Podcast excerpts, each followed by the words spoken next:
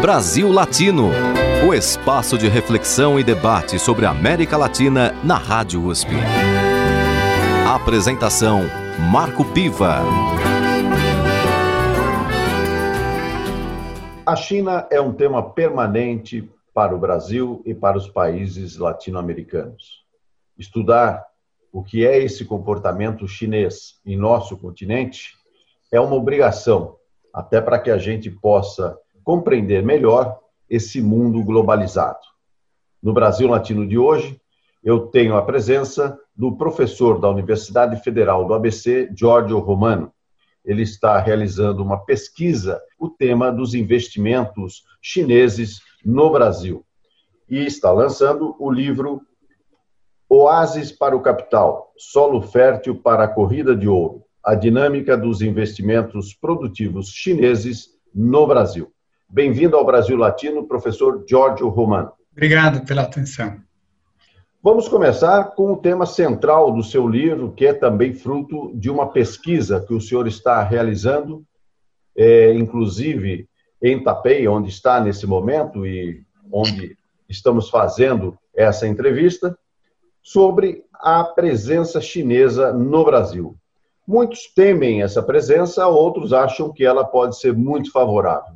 Qual é a sua opinião? Pois é, isso exatamente foi um dos motivos que me levou a escrever esse livro. É, eu acho que é, não é nem uma coisa nem outra. É, eu tentei, de fato, há essas visões, é, que pode ser uma salvação da pátria, vem um capital chinês com tecnologia vai resolver nossos problemas. Do outro lado, tem aqueles que dizem que vai é, gerar mais problemas, ou até é, dizem que vem uma pauta, enfim, uma suposta é, dominação. E, na verdade, o que eu faço é, é tentar entender o movimento é dentro do contexto da trajetória, né, de um lado, dos investimentos produtivos internacionais no Brasil, que é uma longa história, que não começa com os chineses, né? tem os americanos, europeus, depois japoneses. Então, a partir daí, você pode tentar identificar o que seria de diferente nessa movimentação da China, que é recente, que é mais recente. E, do outro lado, tentar atender esse movimento a partir da dinâmica dos investimentos produtivos chineses no mundo como um todo onde se encaixa o Brasil. É um detalhe, é central, é significativo, não é significativo, ou seja, não só olhar né, o, o, o no Brasil, mas olhar isso no contexto da dinâmica. O Brasil é um país que sempre teve aberto as, para as multinacionais desde a década de 50, com JK, plano de metas, é, comunidades, empresas multinacionais, é, portas abertas, e, e, isso foi retomado com força no governo FHC, e o Brasil se tornou um grande receptor de investimentos externos, e nesse contexto vem também os investimentos chineses. O, a, indo para a sua pergunta, eu coloco aqui no meu livro uma referência é, a Celso Furtado, né? É é, que é exatamente é quando ele fala que não é para o Brasil ser contra ou em favor dos investimentos multinacionais. A questão é ter a capacidade de você aproveitar desses investimentos para criar um processo de desenvolvimento tecnológico endógeno. E você sabe quem fez isso com sucesso? Que o Celso Furtado imaginava que seria uma tarefa para o Brasil, o Brasil não conseguiu. Mas quem conseguiu exatamente a China. Então, a minha conclusão é que se o Brasil quer aproveitar né, desse interesse da China né, no Brasil, né, desses investimentos do Brasil, ele quer, tem, tem que fazer exatamente o que a China fez. Ter um, um, um projeto nacional de desenvolvimento tecnológico, colocar, é, pautar é, é, esses investimentos dentro é, de um projeto é, que prevê, por exemplo, transferência tecnológica, é, um, um, upgrade né, da, da, capacidade da, da indústria brasileira e, e, por aí vai. Negociar, é, negociar e aproveitar é que o Brasil não é um país pequeno, é um país com um grande mercado e que está há mais de 10 anos, há muito tempo já, entre os cinco países no mundo que mais recebem investimentos internacionais produtivos e que é um dos países é, centrais para a política de expansão do capital da China. Então, é, isso significa que você não é qualquer um. Você é grande e tem que se comportar como tal, tem capacidade de negociar esses, esses investimentos né, e trazer para aqueles setores, aquelas políticas que, é, que, que precisa para você é, subir na, na escada, não só ser um simples receptor passivamente, achar que quando eles vêm, eles vão resolver os problemas. Jorge, nesse sentido da necessidade do país, do nosso país, estar aberto ao investimento estrangeiro e também ser um dos cinco primeiros em nível mundial, a questão de ser chinês, esse investimento, ele provoca algum tipo de, é, de preocupação em relação à soberania do Brasil? Ou isso não é tão assim, ou seja, não tem essa preocupação? Veja, só para é, completar a pergunta anterior, porque isso tem a ver com o título do meu livro. Né? O, o, a expressão oásis para capital não foi eu que inventei. Isso foi é, manchete numa, numa entrevista que a Valor Econômico fez com o presidente é, pro, do, do, no Brasil do Bank of America, Mary Lynch. Então, esse banco de investimento é, o, o, o presidente para o Brasil caracterizou o Brasil como sendo, é, numa entrevista no ano passado, é como sendo um oásis para o capital. E a expressão solo fértil para a corrida do ouro né, é, vem de um texto né, de, um, de um pesquisador sênior da Academia Chinesa de Ciências Sociais, um texto de 2017, é, que se refere mais amplamente à América Latina, é, dizendo que é, há uma disputa, já que os Estados Unidos são meio devagar, a Europa também, a China agora teria possibilidade de entrar e ir atrás dessas riquezas. Só para deixar claro que às vezes no Brasil as pessoas se imaginam, oh, é muito muito difícil, o Brasil não tem condições de investimento, é um país ruim, as pessoas não querem investir, é, é, tem muita burocracia, muita corrupção, enfim, etc. E quando na verdade tudo é relativo por ter muito capital lá no, no mundo, a procura de valorização e vai comparando né, com os, eh, os, vários países e encontrar no Brasil eh, essa terra fértil, essa oásis para capital. Só para. Bom, voltando agora para a sua eh, pergunta, segunda pergunta, veja, há uma discussão no mundo muito quente sobre as supostas intenções né, políticas e estratégicas da, da China com essa exportação do capital. É, então, a China era o grande receptor, isso aumentou muito, se tornou é, o segundo maior receptor, depois dos Estados Unidos, desses investimentos internacionais, de, de empresas do capital é, japonês, europeu, americano, próprio capital chinês na diáspora, etc. Muito bem. A partir é de 2014, 15, começou um movimento de exportação do capital. Né? E chega um momento que tem mais capital é, saindo da China para investir em outros países do que capital entrando na China. Mas continua um grande país receptor, certo? Só que, como eu falei, diferente do Brasil, a China sempre colocou regras né, que agora incomodam para os Estados Unidos, porque através dessa política é, de subordenar, vamos dizer, né, como Celso Furtado queria que o Brasil fizesse também na época, é, subordenar esses investimentos, é, bem-vindo, mas subordenar a um projeto nacional de desenvolvimento. Muito bem.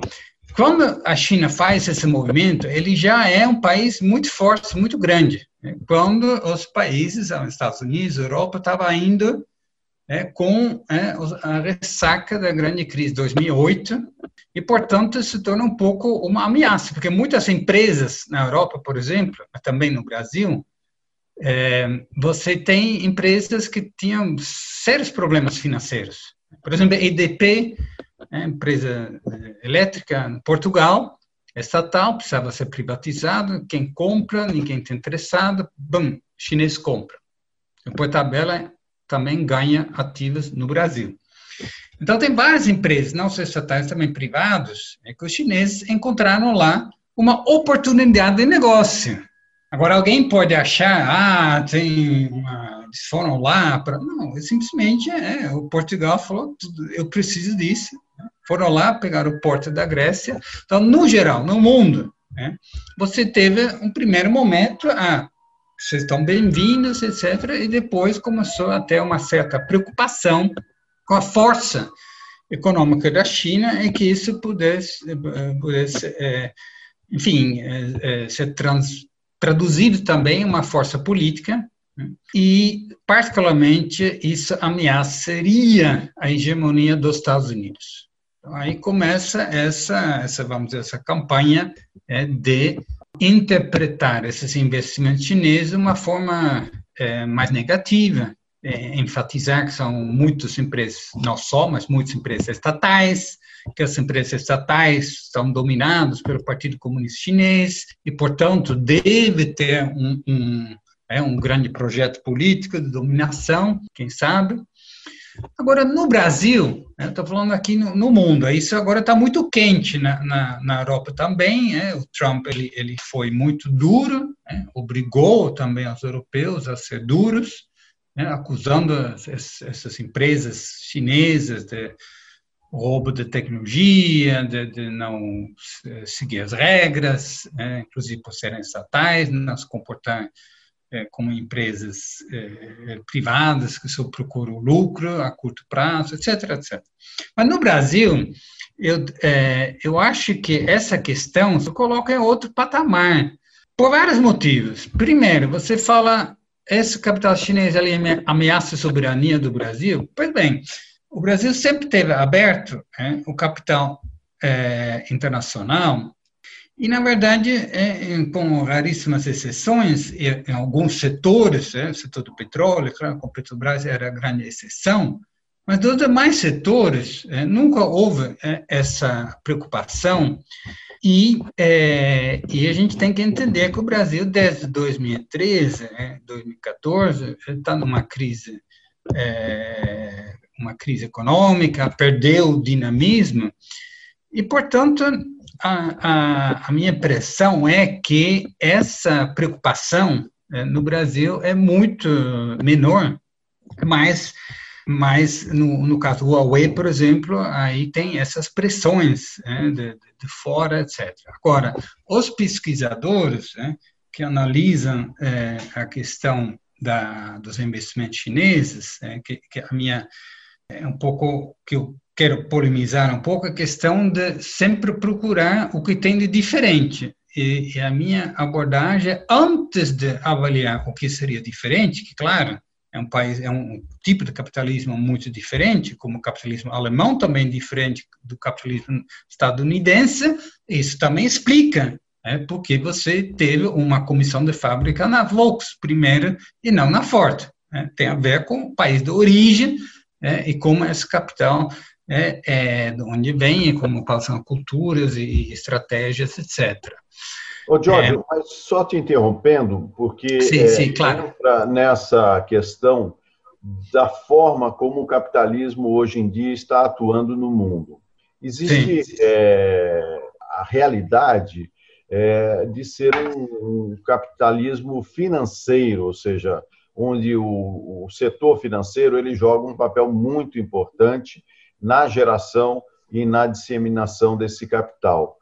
Nesse sentido, até que ponto os chineses, é, com essa capacidade, com esse capital acumulado atualmente, que consegue é, ser transposto e, aplicado em outros países, até que ponto também esse capital chinês não vai estar, é, não vai entrar nesse sistema do capital financeiro também, onde apenas é, é o dinheiro gerando dinheiro e sem grande produtividade. Você vê esse risco também no caso específico do capital chinês? Não, veja, vamos, vamos aí você faz uma pergunta pouco complexa, né? porque eu começo exatamente a explicar, a primeira coisa a gente tem que diferenciar entre investimentos financeiros, né? aquelas que entram no Brasil, saem no Brasil, né? procura lucro fácil, né?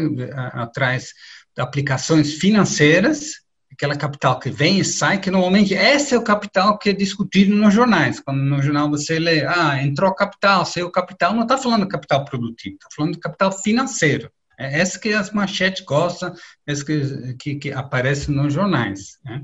Porque ele é rápido e ele pode causar, é, é um termômetro, é considerado um termômetro, se vai bem, é, o pessoal vem, né? e, e se tem condições de fazer lucro, se não se tem perigo de instabilidade, etc., ele sai. Né? Então, muitas vezes, é, é, quando diz capital internacional está saindo do Brasil, se refere a isso, capital financeiro, mas não as empresas multinacionais. Né? Se a Exxon dos Estados Unidos vem, ele não vem para a Bolsa de Valores, ele vem para o petróleo do Brasil, é economia real. Quando a Boeing estava interessada, agora não mais, na Embraer, ele vem porque ele quer esse mercado de produção da economia real. Meu livro é sobre a economia real. Né? Ele é influenciado pela lógica do capitalismo financeiro? Sim. De que forma? Porque as empresas é, capitalistas é, ocidentais, eles têm, evidentemente, a pressão dos acionistas é, de pagar dividendo. Né? Então, tem uma preocupação mais com o lucro a curto prazo, mas o lucro gerado na economia real. E aí que é uma diferença com a China. Quando você tem uma empresa estatal, você, de repente, embora essas empresas todas também estão listadas na Bolsa de Valores, mas são percentagens é, tipo 20%, 15%, 30%, não, não, a maioria controla acionário, quem controla é, de fato, é nessas empresas estatais, tem também empresas privadas, né? o Huawei, por exemplo, é uma empresa privada, é, a Cherry é uma empresa privada, é, mas é, é, BID lá em Campinas, é, Build Your Dreams, empresa privada, mas as grandes empresas estatais que estão também é, é, chineses estão no Brasil, eles são, a maioria das ações estão no, no, na mão do Estado, né? e eles podem, é, vamos dizer, ter o luxo, eles não estão eles não estão subordinados a essa pressão do setor financeiro. Isso tem a ver com uma característica do capitalismo chinês, é, porque a, a, a, o que você descreve, né, que é muito forte nos Estados Unidos, depois pegou também o capitalismo europeu, né, é, se achava que isso seria menos na Alemanha, mas a repercussão da crise de 2008 mostrou é, como é, essa lógica do capital financeiro, é, como, como um, um, vírus tinha entrado também no setor bancário na, na, Europa, pegou mal. E aí tem uma grande diferença entre o capitalismo chinês e o capitalismo dos outros países, que exatamente é o que o, o Mark Sintra do IPEA chama da muralha chinesa. Né? O setor financeiro está completamente é, é, é, fora desse circuito. É a grande diferença é essa. Ou seja, ele é estatal por 95% né, e ele é por 99% nacional. Então, a China é um capitalismo onde ainda a a, as finanças estão a serviço da produção. Os, os bancos, no caso, as operações financeiras, eles financiam as operações do Belt and Road, eles financiam as operações das empresas. Quando a empresa é, chinesa vem para explorar o pré-sal, aí vem o banco chinês para financiar isso, mas ele vem para financiar é, é, as operações das, da, dos petroleiros chineses, que pegam o petróleo da, da, da, da é, do, do, do pré-sal e colocam como condição que o Brasil também compra os equipamentos e peças da China, ou seja, também operações da economia real. Né? Então, ou seja, é, é, é um capitalismo à moda antiga, você pode dizer assim? É, é que sempre houve variações capitalismo. Né? Quer dizer, os próprios chineses, evidentemente, não, não gostam nada disso. Eles não, isso não é capitalismo, né? isso é, é enfim, é, o, o, economia socialista. Então, uma questão, mas no mínimo a gente pode dizer, a forma como essa empresa opera, eles competem né? Eles são empresas que competem no, no, no mercado internacional como empresas capitalistas. Né? E, e, agora ele mais é, então essa também é uma questão do o, é, mas só para ir direto ao seu, seu, seu, pergunta, veja, sempre você teve essas diferenças, né? né? Como eu falei, na Alemanha o capitalismo era mais setor bancário, mais conglomerados industriais, comandava, na, a Bolsa de Valores sempre teve mais é, presença é, no capitalismo americano, etc. Mas isso, de fato, é, é muito diferente é, no, no, no, caso da China, é, e nada indica, isso tem a ver também com controle de capitais, etc., que isso mude. Né? Então, não é, é finance-led capitalism. Né? Aqui tem é, um, um, projeto de desenvolvimento, desenvolvimento tecnológico, e isso precisa né, de matérias-primas, precisa de mercados, né? essa é a lógica dessa expansão é, do capital. Eu converso na edição de hoje com Giorgio Romano, professor da Universidade Federal do ABC. Ele está lançando o livro Oásis para o Capital, Solo Fértil para a Corrida de Ouro, a dinâmica dos investimentos produtivos chineses no Brasil, pela editora Apres. Esse livro é fruto de uma pesquisa que o professor está fazendo é, dentro da política de observar o desenvolvimento do capitalismo chinês pelo mundo e especialmente aqui no Brasil. E o Brasil Latino vai agora para o seu momento musical, da cantora argentina Mercedes Sosa. Com vocês, Canção para Minha América, com Mercedes Sosa. Brasil Latino.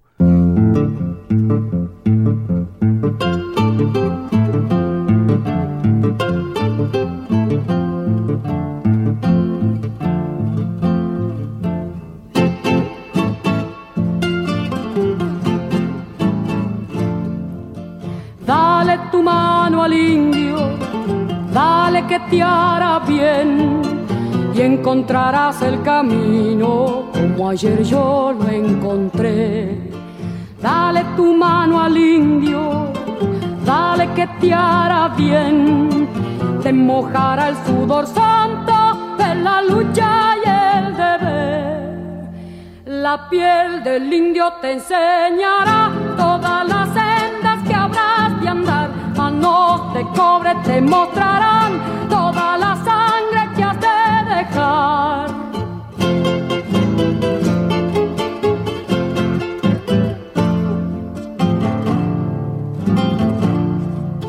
Dale tu mano al indio, dale que te hará bien y encontrarás el camino como ayer yo lo encontré.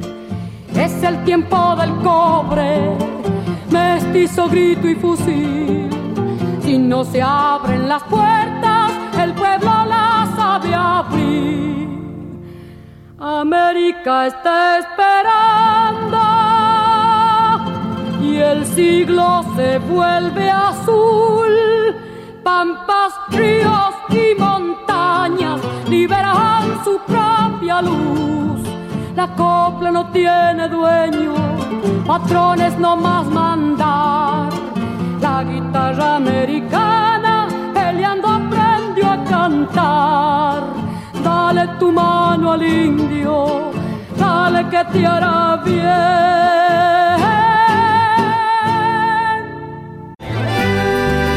Você está ouvindo Brasil Latino, o espaço de reflexão e debate sobre a América Latina na Rádio USP.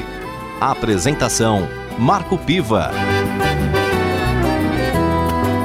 Giorgio, a China, assim como o Brasil, é, faz parte dos BRICS. É, inclusive, recentemente tivemos mais uma cúpula do BRICS, é, onde teve a participação do presidente Jair Bolsonaro pelo Brasil. Como que você vê esse movimento do, dos investimentos chineses dentro do BRICS? Olha, é assim, eu, o, o, quando você pode analisar os investimentos das empresas chinesas né, de forma microeconômica, ou seja, você olha a empresa, tem uma estratégia, essa estratégia é exatamente como é, os livros sobre investimentos multinacionais descreve, é, ele é resource seeking, ele faz isso, ou ele é, enfim, ele, ele é market seeking, procura mercados, ah, procura é, ativos tecnológicos, né, não é tanto caso no Brasil, mas tem a questão do mercado, tem a questão dos recursos, etc. Então, nesse aspecto, né, é, de fato, não, não, não há uma. É, é um newcomer, né, um novo ator, mas que se coloca lado a lado dos outros que já estão aqui. Tem a General Motors, tem, tem, tem a Ford, tem, tem, a Toyota, tem a Hyundai, agora também tem a Chery, para, enfim, ficar no setor, e a BID, etc., né? mas é, para ficar no, um exemplo simples, né? ou seja, ou tinha a Petrobras, tinha a Shell, tinha a Exxon, agora também Sinopec, etc., etc. Então, até aí, é, não é olhar para a empresa. Agora, essas empresas, é, isso não contradiz né?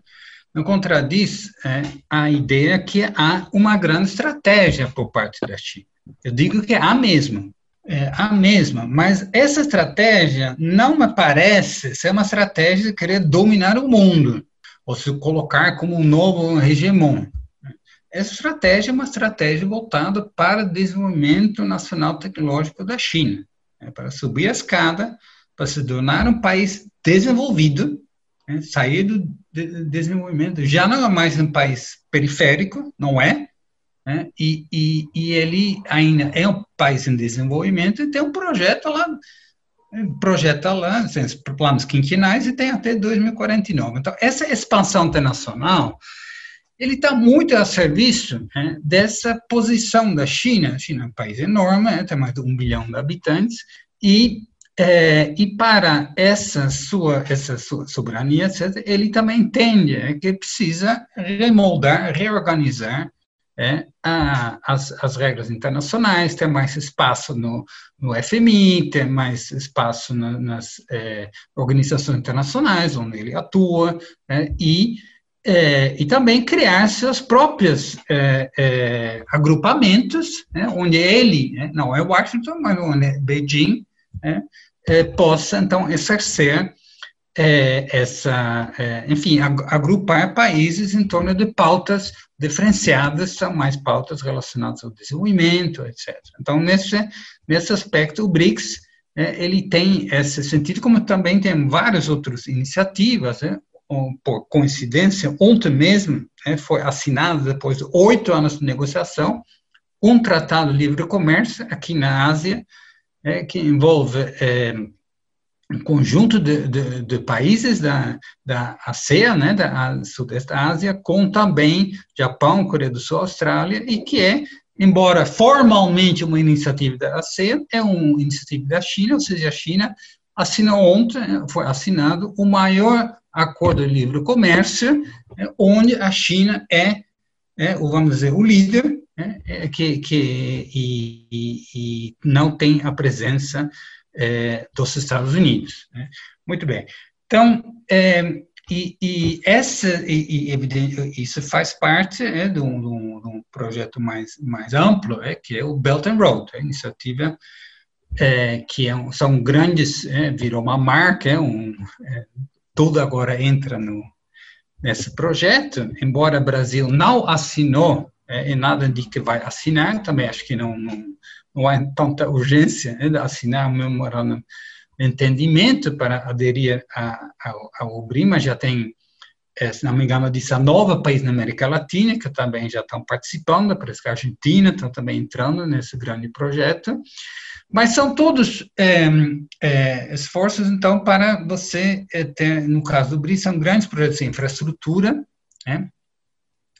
E o que o, o, o BRICS fez, é, tem duas fases do BRICS. A primeira fase era reagir, a, foi criado exatamente em 2008, lá na, com a crise do, é, financeira global, né, 2008, 2009, né, e, e, aí era uma forma de articular em conjunto né, para juntos é, atuar, inclusive no G20, articular as posições no G20, articular as posições no FMI, E depois, na segunda fase, em 2014, a partir da reunião aqui em Brasília, ainda no governo Dilma, criou-se o novo Banco do BRICS é, e o acordo é, de compartilhamento da, das reservas em caso de, de, de necessidade, mas isso é, é virtual, né? É, e, mas o Banco do BRICS é, é, é, realmente é a nova face dessa nova fase, é, que, que então pode financiar grandes projetos que são eh, que podem beneficiar é, é, várias empresas. Podem beneficiar empresas brasileiras, podem beneficiar empresas da Índia, etc. E que, mas é evidente é que é, também beneficia muito essa expansão do, do capital chinês. Né? agora, o problema do BRICS agora é um pouco, mas enfim, é, é um pouco a Não, posição da Índia. Né? Nós precisamos de, eh, entender melhor essa dinâmica do BRICS atualmente, até porque houve mudança de governo no Brasil, eh, na China, eh, na Rússia e na África do Sul, pelo menos não, não houve essa alteração, mas aqui no Brasil, sim, houve uma alteração de rumos de governo. Então, nesse sentido, o BRICS ainda, você acredita que seja um, um instrumento importante para a coordenação desses esforços? Veja, é um, é, talvez não é coordenação, mas articulação. É um espaço onde os presidentes se encontram. Eles, o formato do encontro presidencial é, é uma vez ao ano como o BRICS, e depois tem um segundo encontro é, junto com a reunião anual do, do, do FMI. Foi inclusive por iniciativa né, da presidente Dilma que começou a ter essas duas reuniões. Então, é bastante, é, enfim, é, é articulação, é, ver onde tem possibilidade de atuar conjunto, ou, ou, no mínimo, pelo menos, ter a maior compreensão né, do que é, do que o outro pensa. E aí há de se entender que o BRICS, para o Brasil, foi uma abertura para o mundo. O BRICS, antes, o Brasil, antes do BRICS é uma coisa, depois de entrar no BRICS, se tornou outra coisa, porque você, é, China, Índia, e, e, e Rússia, eles estão lá juntos já há milhares de anos, estão colados, sem fronteiras, sem brigas, namoros, se conhece, se estuda, etc. Para o Brasil foi uma abertura. Inclusive na universidade, só o fato do BRICS já gerou muito, já gerou, provocou muitos estudos sobre esse país que, de forma não, não teria. E também abertura para negócios, o interesse né, saiu do. Realmente foi uma abertura para uma internacionalização que não passasse só pela, pela Miami, pela Paris, etc. Então, isso foi extremamente positivo, como também depois pela, foi para a África do Sul. Agora, o BRICS, é, sobretudo na visão da Rússia, e depois também da China, é, e depois mais ainda da China, tinha o elemento de articulação de interesses conjuntos mais econômicos, mais assim, da reforma do FMI, de, de, se dava para chegar a posições comuns sobre algumas questões, é, mais no âmbito dessa arquitetura econômica, e ver também onde dava para é, âmbito dos BRICS, avançar nas, nas relações econômicas entre os países. Mas também é, tinha essa ideia de é, pensar de uma forma mais política, né? realmente é, construir o um mundo mais multipolar. É, isso foi, assim, era a expressão, a Rússia usava essa, esses conceitos de forma explícita, e, no Brasil, na época do, do Lula, e depois também na tinha essa, essa, isso era bem aceito, a ideia de uma multipolarização do mundo, na qual, evidentemente, os Estados Unidos ainda são e serão por muito tempo um dos polos principais, não todos os polos são do mesmo tamanho, mas que você teria uma certa descentralização do, do, do poder político de quem, quem manda no mundo. Esse aspecto né, é, no, nesse aspecto, né, depois da queda da Dilma, desapareceu do Brasil. O Brasil foi sistematicamente é, nos acordos, no, nos, é, enfim, depois de cada encontro, você tem lá a declaração conjunta, foi lá para retirar qualquer referência é, a assuntos né, sobre a Síria, como é que for que seja, né, que não, é, que, que era mais é, política, poderia eventualmente incomodar os Estados Unidos. Mas a, mas a ideia é despolitizar o, o BRICS, isso já começou no governo Temer, e isso continuou com mais força ainda é, no governo Bolsonaro. Porém, porém, veja bem, essa, o Bolsonaro ele pode até andar com a bandeira dos Estados Unidos, né? ele pode até ter falado e continuar falando né? algumas usar uma linguagem é, imitando Trump e Pompeo agora, né? usar a linguagem é, anti-China, mas na prática a gente olhar os fatos. É, o governo Bolsonaro até agora foi uma maravilha para a China.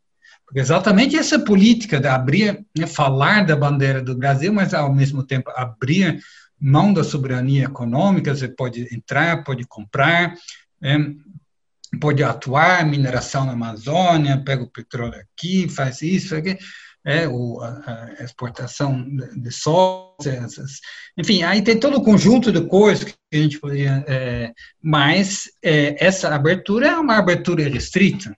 Não, não, há nenhuma, é, se, se, tem é, é, agora as, as, as concessões das, da, das ferrovias. Né? É claro que o Brasil vai querer as empresas chinesas, né? as chinesas, empresas chinesas vão querer. Por aí vai. Então, na prática, o, o, aqueles setores econômicos que lucram com a China e que estão, uma parte deles estão no grupo é, que, que apoiou, que apoiou o Bolsonaro, eles, eles na prática eles vão fazer com que esse governo não faz nada é, que não seja é, que, que, possa não faz nada que possa prejudicar essa relação econômica. É, às vezes com a boca para fora, etc. Mas na prática é, você vê é, enfim, a questão da, da, exportação de soja, isso teve resultados. O Brasil é, maior, é, já foi há muito tempo o maior parceiro comercial do Brasil. Mas hoje, é, de longe, tá, é mais de 100 bilhões a corrente comercial, enquanto o segundo colocado, os Estados Unidos, chega nem a, a 60. Isso não é retrasado, não, não agora com o Covid, etc., pode até é, ser é, mudado um pouco, mas de qualquer forma, é, a, a, exportação de soja, petróleo, é, minério de ferro, no petróleo, o Brasil já é o quarto maior é, país exportador de petróleo para a China, é uma coisa inacreditável. Né? Bom, soja nem se fala. Né? É, é, assim, um, um, são é uma parte enorme do território do Brasil que está a serviço simplesmente de produzir soja para é, a China e não exige, veja bem, eu coloco isso também, não há investimentos, é, eu falo investimentos externos diretos, investimentos produtivos diretamente na soja. Mas os, mas os chineses, eles compraram traders internacionalmente, eles compraram Sigenta, que é uma empresa suíça, fertilizantes e, e agrotóxicos, mas eles, qual o maior mercado deles? É o Brasil. Então, não consta nos investimentos chineses no Brasil, mas são investimentos, você compra trade na Holanda, a, a Sigenta, é uma mega operação da compra da Sigenta, é, pela é, China Chemicals, ele tem um impacto muito grande. Na China, tem a capacidade de controlar a cadeia produtiva de soja. Então, essas, essas, e esses movimentos, né, o, o, governo Bolsonaro não teve nenhum problema com isso. Então, é, essa parte do BRICS né, é, vai continuar. Tem grande interesse do, do, do governo brasileiro nisso, entendeu? É. Vamos trazer a questão é, da China um pouco mais aqui para o nosso continente latino-americano. Sim. Como é que você vê a presença da China é, na América Latina? Eu, de fato, eu começo a falar da, da, dos, dos, dos, investimentos no mundo, em geral, de todos, depois investimentos chineses, e, e aí eu desço para investimentos chineses na América Latina, depois para o Brasil. Né? o Brasil se tornou, é de longe, o maior receptor desses investimentos. Mas o que é interessante que é, que você tem investimentos é, de empresas e você tem financiamentos. Na questão de financiamentos, é, ainda hoje, dos bancos estatais é, dos, e, e fundos chineses, da questão de investimentos, ainda hoje, é, a Venezuela é o, o que tem maior estoque Teve uma época que a China, isso é bastante interessante, é, apostou muito na Venezuela e na Argentina. E alguém pode achar, pô, será porque porque eram governos progressistas com linguagem com os Estados Unidos? Eu acho que não. Eu acho que, de novo, a China encontrava lá oportunidades. Eram países abandonados pelo capital ocidental, eh, no caso da Argentina, por causa do default, etc. Então, a China entra com operações de swap, a China entra com, é, enfim, uma série de, de, investimentos que depois o governo Macri também não vai desfazer. E no caso da Venezuela, é, a China até se expôs muito uma das questões que está colocado né, no apoio é, ainda restrito da China para a Venezuela são também relacionadas aos seus investimentos, mas são, são investimentos de financiamento. É, como do outro lado, por exemplo, tem muito pouco no México, relativamente, muito pouco, tem empresas, etc. No Brasil, é, se tornou um, um grande, é, e tudo é muito recente, tá? Isso é importante entender tudo muito recente. Então, a partir de 2010, começa a ter grandes investimentos no, no setor elétrico, por exemplo, setor do petróleo, e depois, a partir de 2015, você começa a ter um crescimento muito grande, e, e, e claro, você tem a questão do Covid, né? a Covid vai, vai paralisar generalizado, não dá para dizer, ah, agora o pessoal não está mais interessado no Brasil. Não, não é isso. É que no mundo você tem uma queda muito grande. Essa parte Covid eu não trato no livro, porque o livro já estava pronto, mas é, a gente tem que entender que, é, na minha avaliação, é, isso, isso é passageiro, é, a dinâmica é, que eu descrevo no livro será, com certeza, retomado. Há algumas mudanças grandes no mundo, em cadeias produtivas, sim. Né? Mas pouco que afeta é, esses investimentos no Brasil, porque esses investimentos no Brasil, tanto os chineses como os outros, eles vêm para o mercado brasileiro e eles vêm para é, atrás dos recursos, né? minério de ferro, a soja, a, enfim, petróleo é, e, e, vários outros, é, eucalipto, etc. É, e, portanto, esses investimentos no Brasil é, até diminuíram pela questão geral, mas não serão impacta impactados por um movimento de reorganização de cadeias é, que tem a ver com o problema de suprimento, etc., etc. Então, nesse sentido, será é, retomado. Agora, nos, no, no, na América Latina, então, você tem, é, tem, o padrão é esse, são na grande maioria é, empresas estatais, que procura, estão muito interessados em alguns recursos. Ele teve grandes investimentos chineses no Chile, é um grande investimento atrás do lítio. Né? Também interessa na Bolívia, atrás do lítio, que lítio é central, é um, um dos produtos importantes para carro elétrico. E a China quer ser líder no carro elétrico. Né? Ele não conseguiu disputar nos carros tradicionais é, imaginávamos, ah, em algum momento ele vai comprar um desses, ou ele vai comprar a Forte, vai comprar comprou a SAP lá na, na, na Europa, comprou algumas coisas, mas é, o grande salto vai ser dominar a próxima, a próxima geração de, de veículos pessoais, não sei se vai chamar de carros ou não, mas são elétricos, são com tecno, alta tecnologia, com 5G. Esse é o mercado, é, aí também vem a questão do 5G, e o lítio é um dos produtos, porque você tem alta tecnologia, mas o mundo ainda precisa né, de, de, de, de, metais, de produtos, etc. E, a China tem essa, essa, é, é, isso claro. Ele não quer ser dependente é simplesmente do mercado internacional. Né? Ele quer ser um ator é, que vai lá e ele vai é, controlar essas cadeias. Né? Então, é mesmo vale pelo, petróleo, etc. Ele tem suas próprias empresas que vão atuar. Então, isso, isso aparece fortemente no, na América Latina. E é curioso isso, Marco, porque você, eu fiquei até pensando, né? agora que Pompeu veio com essa, essas visitas, é, pressionando o Brasil, reclamando do, da América Latina, de, dizer que precisa se, se realinhar de novo é, com os Estados Unidos, mas durante todos esses anos, às vezes eu penso, estranho, é, parece que os Estados Unidos estavam dormindo, porque a China se tornou o maior parceiro comercial da América Latina, o maior financiador, o, o, o maior investidor, é, isso de uma forma é, bastante é, organizada, né?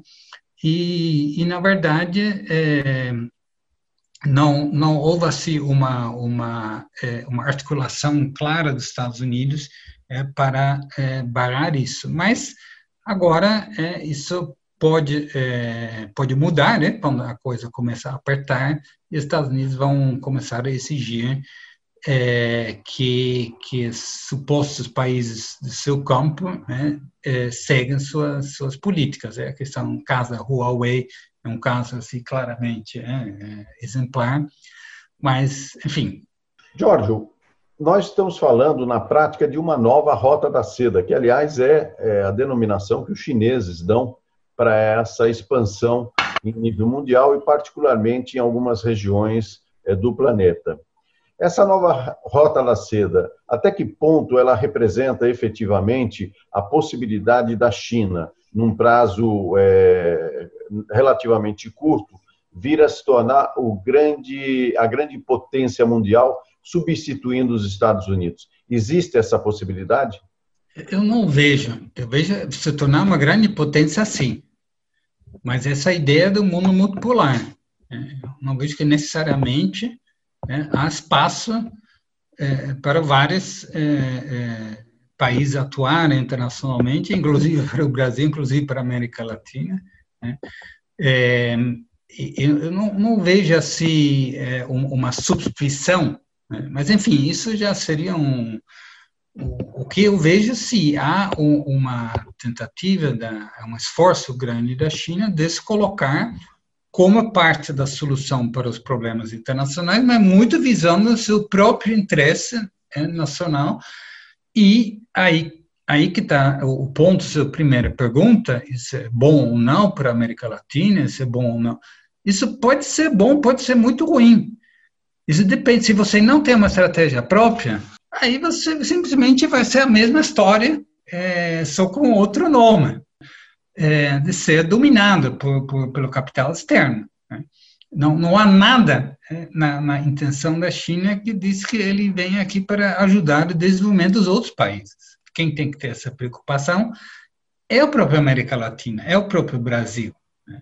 Aí, por exemplo, se, se, a gente pega a questão do comércio, que não, não é assunto no livro, mas você pode claramente dizer que assim, a exportação, depois de 2010, a exportação de, de produtos de manufatura chineses, né, ele, é, ele, a própria atuação da China, ele vai é, substituir algumas iniciativas de criar é, relações entre os países da América Latina. Então, para ser concreto, a Argentina, em vez de comprar uma geladeira do Brasil, compra da China. Né? Então, o próprio mercado brasileiro, a exportação de produtos da manufatura do Brasil foi prejudicado né, pela atuação é, chinesa. A questão da, da, possibilidade de atuar em conjunto, né, por exemplo, a, a, soja é Brasil, mas é na verdade o Cono Sul é o Cono Sul e, e, no caso Paraguai, como não tem relações diplomáticas, porque o Paraguai ainda é, se limita a ter relações diplomáticas com Taiwan, né, portanto não tem relações com a, a República é, Popular da China, ele muita da sua soja exporta através da Argentina, né, então aparece nos dados como exportação da, da, Argentina. Mas o que eu quero dizer é tem a exportação dos Estados Unidos, mas aqui no Cono Sul é, você poderia ter mais articulação no âmbito do Mercosul, por exemplo, é, ter acordos como negociar com, com a China. Porque no caso do Brasil, é, você tem uma, é, uma demanda da China que é no soja é, é, no, em grau, né? e, portanto, não processado. Né? E eles construíram a capacidade de processão lá. E por que a gente tem que aceitar isso? Se eles dependem da importação de soja, por que o Brasil não pode? Então, é, é, dizer, não, vamos exportar produtos do, do, do maior é, valor agregado, né? É, o, o, o, soja processada, até o, o óleo, é, e você compra, então, e a gente cria aqui. Não é alta tecnologia, mas é mão de obra, é, é valor agregado, etc. É só um exemplo, é só um exemplo que poderia ser articulado é, também é, no âmbito do Mercosul, ou, por exemplo, uma crítica forte no caso da soja, que é, se tornou, bom, você aí, os preços estão aumentando no Brasil, etc. Né? Está tá um festival de exportação para a China e, e, ainda mais com o dólar, impacto no mercado interno. Mas tem a questão que é, a, a, tributação desse setor é mínima. Né? E isso também poderia ser uma coisa que poderia ser articulado é, com os outros países é, no Cone Sul e ter ou, seja, tudo isso tem a ver com como o país né, se organiza para é, para não só pensar é, nos lucros de alguns setores que, que, se aproveitam dessa relação com a China, é, mas de tentar é, criar uma, é, enfim, voltando a ser fortalezas, subordinar essas relações internacionais a um projeto nacional de desenvolvimento. É como, por exemplo, a tecnologia. Tudo bem, vamos então lá, se a China está com essa bola toda de, de investir em tecnologia, na questão da eletrificação do transporte, na questão da, da eh, ele é número um em vários desses setores, e, e se o Brasil é um dos grandes países né, de, de, investimento da China, por que então a gente não faz projetos né, é, nessa questão de tecnologia, monta aqui fábricas com mais tecnologia? Tem algumas iniciativas, né, não é que não tem nada, mas muito depende da boa vontade da China, né? enquanto a gente poderia, então, ter. essa política não teve correlação às outras capitais, também não tem correlação à China. Então, quando você é, vai criticar o fato que a China é, explora o Brasil, sim, isso o capital internacional faz, e o capital chinês também faz. Né? Tem a questão do qual a política né, do governo e como isso poderia ser articulado a nível da América Latina. Jorge, no final das contas, nós voltamos a um ponto central até da nossa conversa, que é a necessidade de um plano nacional de desenvolvimento, um tema permanente na discussão sobre os rumos da economia brasileira. Infelizmente, nosso tempo chegou ao fim. Conversamos aqui é, com Jorge Romano, professor da Universidade Federal do ABC, que está lançando o livro Oásis para o capital, solo fértil para a corrida de ouro, a dinâmica dos investimentos produtivos chineses no Brasil. Eu agradeço muito a sua participação aqui com a gente, Jorge Romano. Sim, e só para aproveitar, tem a editora Aplis dá um, dá um desconto no lançamento para o Black Friday, para o mês de novembro inteiro. Então aproveita né, e, e vai lá no site do Aplis e aproveite da promoção. Perfeito. Então vamos aí acompanhar e, e ler essa mais recente obra do professor Giorgio Romano, que está fazendo uma pesquisa é, pelo CNPq exatamente sobre esse tema da inserção é, da China na ordem internacional que está em transformação. Mais uma vez, muito obrigado e voltamos numa próxima oportunidade. Muito obrigado, Marco. Muito é, obrigado pela atenção ao público. Até a próxima. Terminamos por aqui mais uma edição do Brasil Latino, que vai ao ar toda segunda-feira, às 5 da tarde, pela Rádio USP FM 93,7 São Paulo e 107,9 em Ribeirão Preto. Nosso programa tem a produção de áudio de Benê Ribeiro, produção de Alexandre Veiga, assistente de produção Ítalo Piva e curadoria musical Carlinhos Antunes. Você pode ouvir todas as edições do Brasil Latino em formato de podcast em soundcloud.com brlatino e também nas principais plataformas de áudio. Acompanhe conteúdos exclusivos na nossa página no Facebook. Basta procurar por Brasil Latino. E se quiser falar com a gente, escreva para ouvinte@usp.br, repetindo ouvinte@usp.br. O Brasil Latino fica por aqui e eu espero sua audiência em nossa próxima edição. Um abraço latino-americano e até lá. Você ouviu Brasil Latino, o espaço de reflexão e debate sobre a América Latina na Rádio USP. Apresentação Marco Piva.